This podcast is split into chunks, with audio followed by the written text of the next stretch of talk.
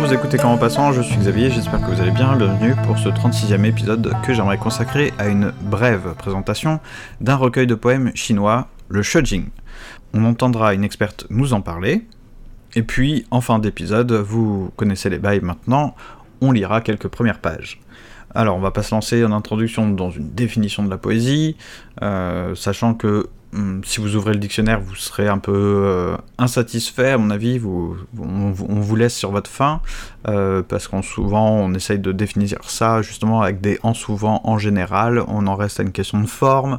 Euh, on ne saisit pas ce que c'est que la poésie en ouvrant le dictionnaire, pas plus qu'on on saisit d'autres choses, hein, mais en tout cas on, en reste à une forme courte, euh, euh, qui produit des images. Bon, voilà, on peut en rester là, puisque vous allez voir, les Shujing sont, sont plutôt des odes, des chansons, euh, dont on verra un peu la, nature plus, plus tard. Bon, je vous ai dit que c'était un recueil chinois, mais c'est surtout le premier recueil de poèmes chinois connu, car c'est un des rares textes qui a survécu à l'histoire aussi, en tant que recueil. La poésie pour nous, euh, si on, considère qu'on est occidental, euh, on pense à la poésie, on pense à nos poèmes, nos poètes euh, grecs.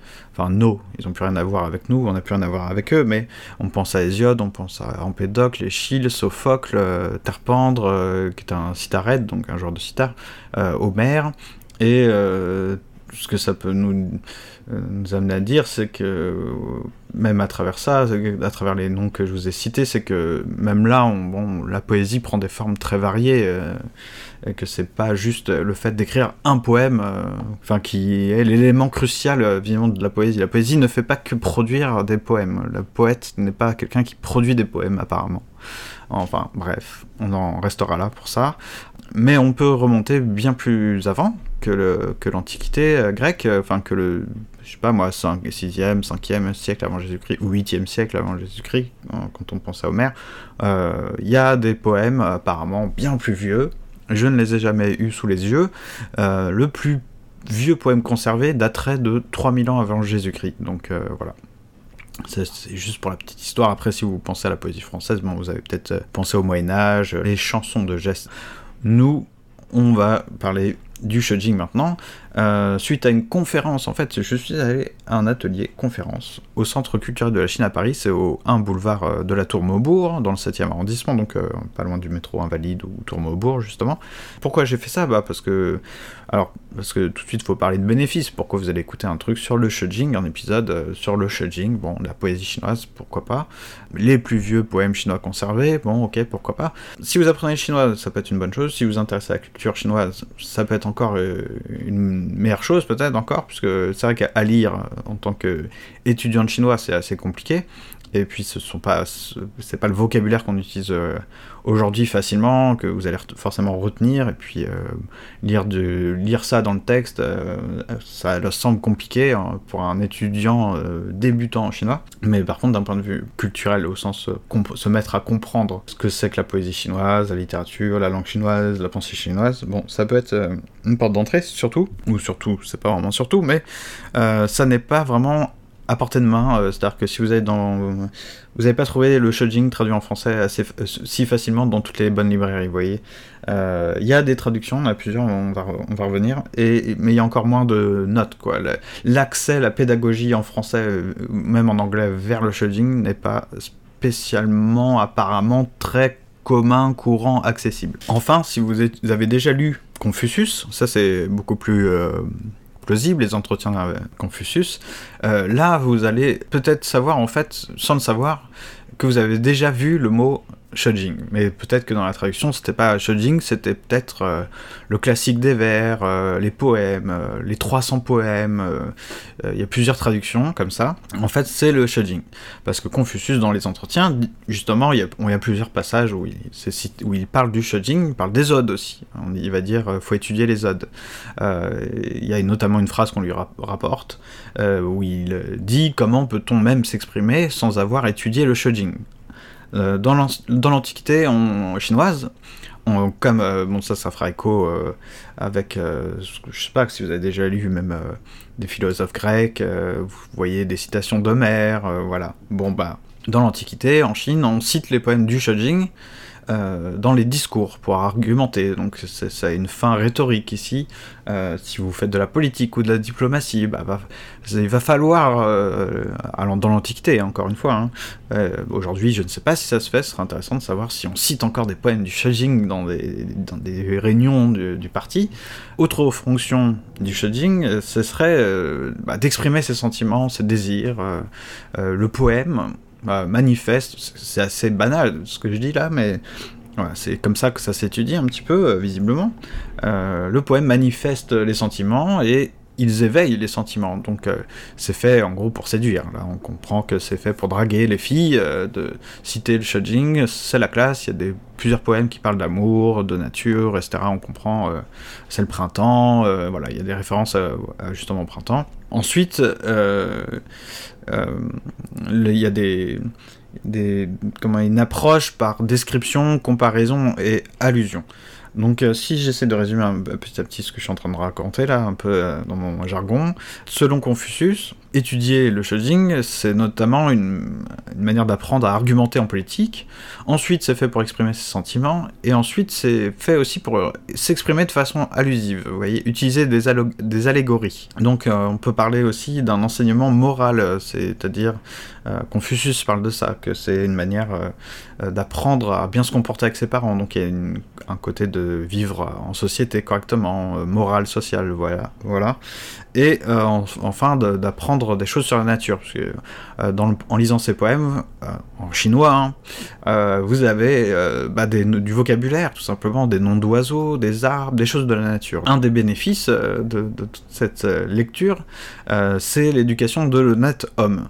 Donc euh, c'est pas seulement de, lire bien sûr, mais c'est de l'étudier. Donc il y a quatre fonctions là dans ce que je viens de dire qu'on peut dégager. Encore une fois, ce que je viens de dire, c'est la paraphrase de ce que je crois avoir compris de ce que j'ai écouté. Donc euh, attention à ça, hein. méfiez-vous de ce que je dis. Première fonction, c'est l'argumentation. Vous parlez, vous faites de la politique, euh, bah vous, vous citez des poèmes du Shojing. Ensuite, c'est la deuxième fonction, c'est d'éveiller les sentiments. Donc là, ah, c'est de, la, poésie euh, séductive, j'allais dire. c'est pour séduire dans son discours, euh, voilà. Ensuite, c'est, on va dire, d'observer les bonnes mœurs, les mœurs. Et donc là, on comprend la valeur pédagogique. Quoi. Vous faites étudier à vos enfants euh, le shujing, la poésie classique, et bah, il y a des bonnes valeurs dedans, voilà. Et c'est bien d'apprendre ça. Ensuite, quatrième et dernière fonction, donc, ce serait d'exprimer ses doléances de façon allusive, c'est-à-dire euh, au lieu de parler brutalement euh, de certaines choses, dans certains moments de la vie, on, doit dire des choses et ce n'est pas évident de les dire, évident. Euh, donc, au lieu d'y aller directement, on fait comprendre en citant des passages du Shujing. Alors, est-ce que... Euh, bon, tout ça, ça forme des bénéfices, clairement, de l'étude. C'est de cet angle-là que nous a présenté les choses, parce que c'est de cette, de cette façon-là que Confucius, lui, en parle.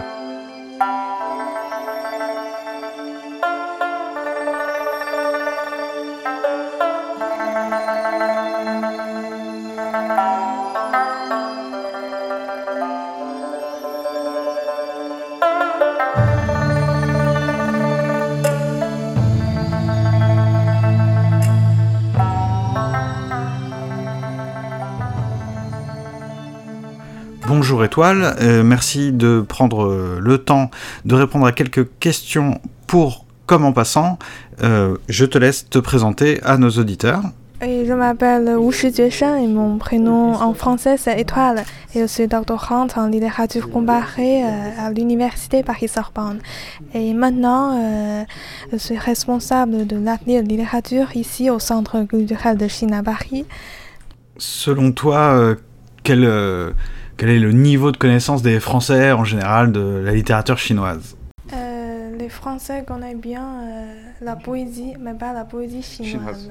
Donc, euh, ce que je fais, c'est seulement leur donner quelques connaissances sur la forme poétique chinoise. Et puis, pour le sens, ils comprennent rapidement et ils peuvent entrer rapidement dans le monde littéraire chinois avec quelques connaissances.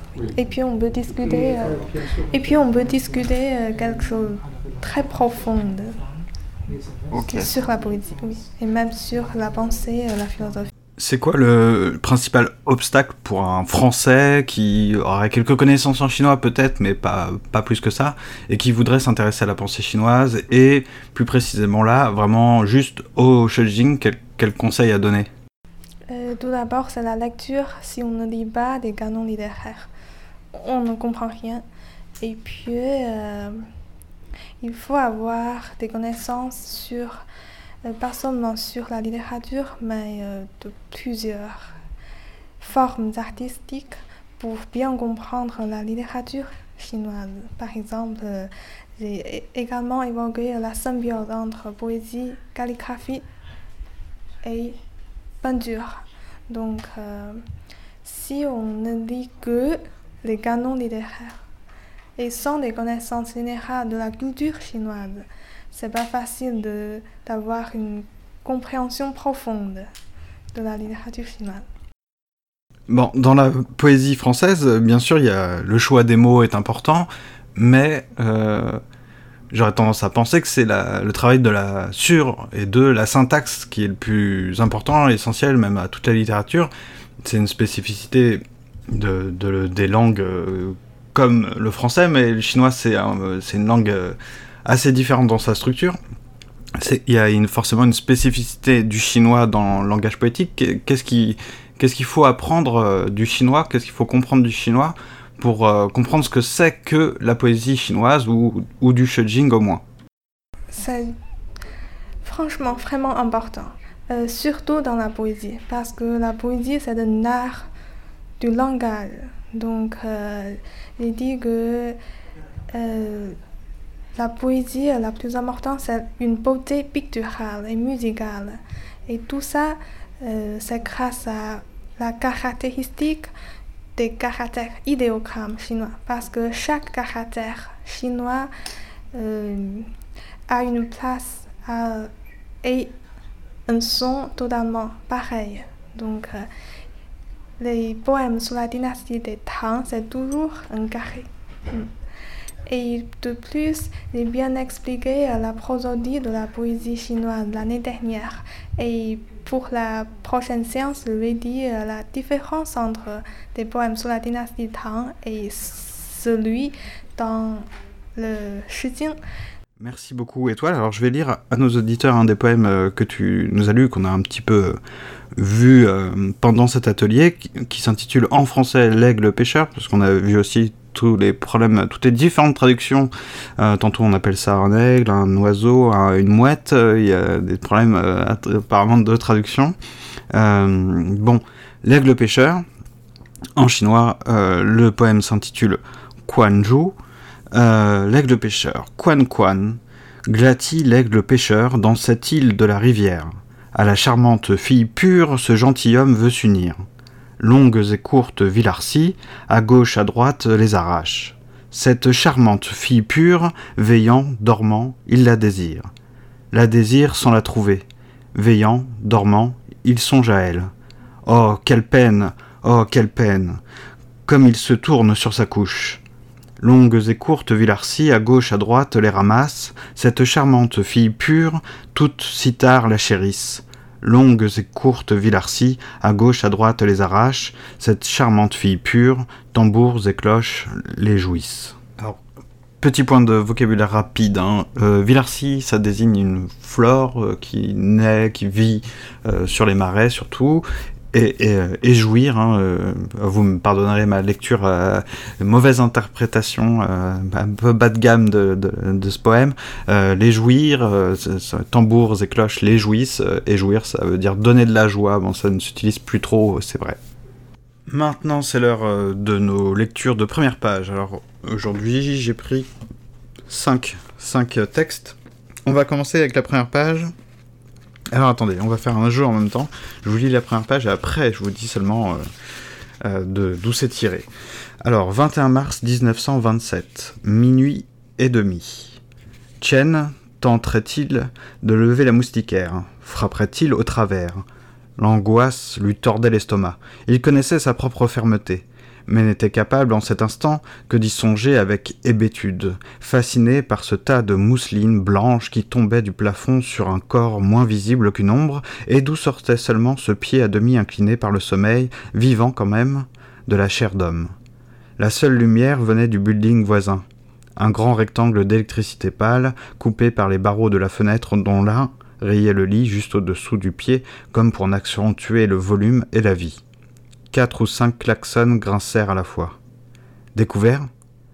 Combattre, combattre des ennemis qui se défendent, des ennemis éveillés. La vague de vacarme retomba. Quelque embarras de voitures, il y avait encore des embarras de voitures là-bas dans le monde des hommes, il se retrouva en face de la tache molle de la mousseline et du rectangle de lumière, immobile dans cette nuit où le temps n'existait plus. Il se répétait que cet homme devait mourir, bêtement, car il savait qu'il le tuerait. Pris ou non, exécuté ou non, peu importait. Rien n'existait que ce pied, cet homme qu'il devait frapper sans qu'il se défendît, car, s'il se défendait, il appellerait. Alors c'est la première page euh, de la condition humaine d'André Malraux autre texte, là c'est plus difficile de trouver. Euh, oui. Thomas assis regarda la mer. Pendant quelque temps, il resta immobile, comme s'il était venu là pour suivre les mouvements des autres nageurs, et, bien que la brume l'empêchât de voir très loin, il demeura, avec obstination, les yeux fixés sur ces corps qui flottaient difficilement.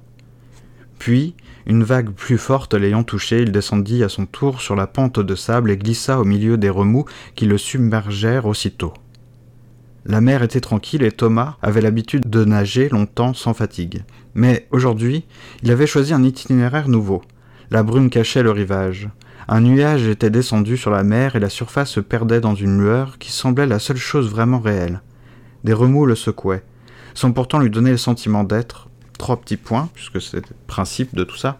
Alors là, c'est Thomas l'Obscur de Maurice Blanchot. Alors, on attaque la troisième euh, première page.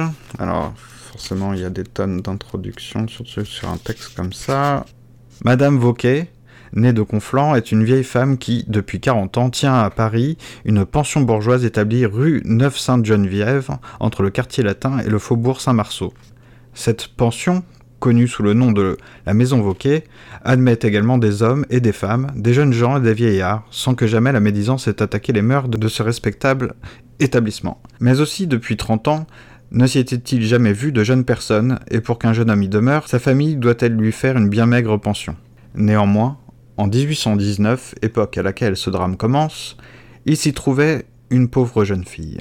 En quelque discrédit que soit tombé le mot drame par la manière abusive et torsionnaire dont il a été prodigué dans ces temps de douloureuse littérature, il est nécessaire de l'employer ici. Non que cette histoire soit dramatique dans le sens vrai du mot, mais l'œuvre accomplie, peut-être aura-t-on versé quelques larmes intramuros. Trois petits points. Alors là, il s'agit du début du Père Goriot de Balzac. Alors pareil, rebelote. Il y a il y a. J'avais. Je savais plus qu'il y avait autant de, notes avant. Alors là, ça va être facile, parce qu'il y a plus de notes que de texte. La grande salle. Il y a aujourd'hui 348 ans, 6 mois et 19 jours que les Parisiens s'éveillèrent au bruit de toutes les cloches sonnant à grande volée dans la triple enceinte de la cité, de l'université et de la ville. Ce n'est cependant pas un jour dont mon histoire est gardé souvenir que le 6 janvier 1482. Rien de notable dans l'événement qui mettait ainsi en branle dès le matin les cloches et les bourgeois de Paris. Ce n'était ni un assaut de Picards ou de Bourguignons, ni une chasse menée en procession, ni une révolte d'écoliers dans la vigne de l'As, ni une entrée de notre dit très redouté seigneur, trois petits points. Ça, c'était le début de Notre-Dame de Paris de Victor Hugo. Et je finis ensuite. Alors je vais tricher. Ce sera quand même la première page d'un texte, mais il y a plusieurs textes. Scène première, midi, la salle commune de l'auberge, elle est propre et claire, tout y est net. La mère, il reviendra. Martha, il te l'a dit? La mère, oui, quand tu es sorti. Martha, il reviendra seul? La mère, je ne sais pas. Martha, est-il riche? Et ça, c'est la première page du Malentendu, une pièce de théâtre d'Albert Camus. Je vous remercie d'avoir écouté ce 36e épisode hein, de Comment Passant consacré au Shojing. Je remercie encore une fois Étoile d'avoir répondu à nos petites euh, questions pour l'épisode. Et je vous invite, bah, si, vous, si ça vous intéresse en tout cas, de vous rendre tout simplement au Centre culturel de la Chine à Paris, donc au 1 boulevard euh, de la Tour Maubourg, dans le 7e arrondissement, et puis bah, éventuellement vous pouvez les, consulter le programme euh, de ces ateliers, de ces conférences sur le site internet, vous connaissez les bails, je mettrai tout ça en lien dans la fiche de présentation de l'épisode, on va quitter en musique, alors cette fois pas avec euh, ma guitare, heureusement pour vos oreilles, euh, mais avec de la musique euh, traditionnelle chinoise de la dynastie des Tang.